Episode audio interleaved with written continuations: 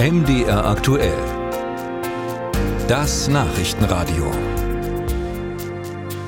Seit fast zwei Jahren ist es zum ganz großen Thema geworden. Womit heizen wir eigentlich? Der Krieg in der Ukraine hat die Preise ja hochschnellen lassen, besonders für Gas, aber auch Öl war zwischendurch sehr teuer.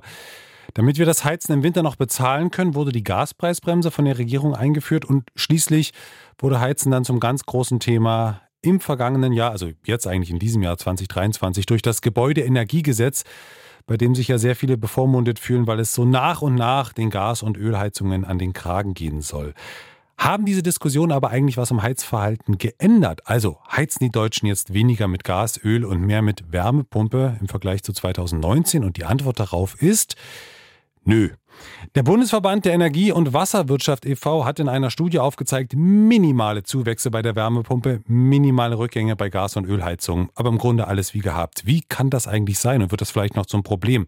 Ich spreche darüber mit Konrad Nickel vom Landesverband der GIH Sachsen. Das ist die Interessenvertretung für Energieberatende. Ich grüße Sie. Einen wunderschönen Tag. Wie geht denn das eigentlich zusammen, dass es schwierig ist, einen Termin mit einem Energieberater zu bekommen und auf der anderen Seite tut sich dann kaum was bei der Umrüstung auf zum Beispiel Wärmepumpe?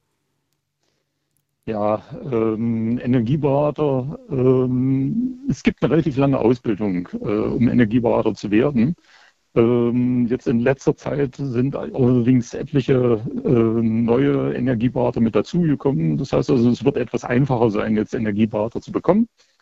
Äh, auf der anderen Seite ähm, die Probleme äh, betreffs der Umsetzung sozusagen, es sind auch nicht mehr so gravierend wie vor zwei Jahren, als alle mit Gewalt schnell Wärmepumpen haben wollten und bloß gesehen haben, dass eben die Gaspreise vor allen Dingen nach oben gehen. Ähm, das hat sich also ein klein wenig gewandelt. Im Moment äh, gibt es also mehr Angebote, zum einen von Wärmepumpen her und eben doch von Energieberaterseite her äh, hat sich das äh, doch deutlich gelockert. Hat denn eigentlich die Diskussion um das Gebäudeenergiegesetz vielleicht auch gerade dazu geführt, dass Menschen die Entscheidung zurückgestellt haben, auf die Wärmepumpe zu setzen, um vielleicht eine Förderung und überhaupt erstmal Klarheit abzuwarten? Und genau das ist ein ganz, ganz großes Problem gewesen, dass also sehr viele ähm, erstmal geguckt haben, ähm, was passiert da. Ich meine, die Diskussionen in den Medien waren ja sehr, sehr reichhaltig. Und äh, das hat zu einer enormen Verunsicherung der Verbraucher beigetragen. Und äh, letztendlich äh, schadet das natürlich auch dem, dem Klimaumschwung. Ganz gravierend. Hm. Im erten Halbjahr dieses Jahres wurden ja sowohl mehr Gas als auch Ölheizungen verkauft als im Jahr zuvor. Das klingt ja schon fast nach Panikkäufen, bevor die Regierung mehr den Heizungskeller will, oder? Wie nehmen Sie das wahr? Ja, na, da haben Sie völlig recht. Das ist aber eben auch wieder diese Panikmache, die vor allen Dingen auch äh, vielfach durch Medien geschürt worden ist. Äh, viele denken eben, dass ab nächsten Jahr äh, keine neuen Gas- oder Ölheizungen mehr einbauen dürfen. Äh, das ist nicht korrekt. Äh, es geht vor allen Dingen um Neubauten. Ja, und ähm, das ist eigentlich so der, der, wesentliche Punkt, dass man in Neubauten eben Wärmepumpen einbauen muss. Ähm, das ist mehr oder weniger verpflichtend. Ähm, in Sanierungsfällen und so weiter kann natürlich auch weiterhin eine äh, Gasheizung äh, mit ähm, installiert werden. Ähm, wenn bestimmte Voraussetzungen gegeben sind, kann ich sogar dazu noch eine Förderung bekommen. Und ähm, das ist natürlich auch ein weiterer Punkt, äh, diese Thematik äh, Förderung.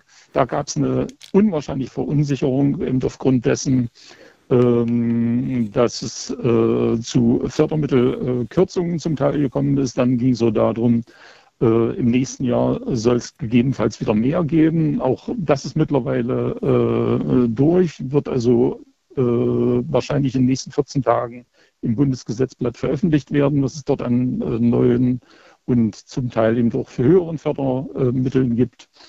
Ähm, aber das hat eben auch zur Verunsicherung der Bevölkerung wieder beigetragen.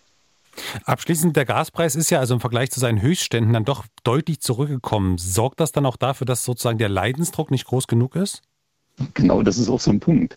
Und viele beachten eben auch nicht, ähm, dass wir äh, eine Erhöhung äh, der CO2-Umlage in den nächsten Jahren zu erwarten haben, die eine deutliche Steigerung dieser Preise äh, beinhaltet. Eine CO2-Umlage bedeutet ja, dass auf fossile Brennstoffe ein bestimmter Preis pro Tonne äh, mehr bezahlt werden muss, also zusätzlich äh, bezahlt werden muss, der eben auf den Gaspreis oder Ölpreis eben noch oben drauf geschlagen wird. Ähm, das sind im Moment 35 Euro pro Tonne und ähm, ist erstmal bis 2024 bis in, 2024 festgelegt auf maximal 55 Euro pro Tonne und steigt danach gravierend oder kann ohne weiteres danach gravierend ansteigen. Wir rechnen damit, dass es also äh, innerhalb der nächsten fünf Jahre etwa auf 100 Euro gehen wird. Das wäre dann ähnlich wie in Schweden beispielsweise. Und äh, das muss natürlich dann äh, teilweise der Vermieter und teilweise äh, der Mieter tragen, je nachdem, wie gut das Gebäude energetisch bis dahin saniert ist.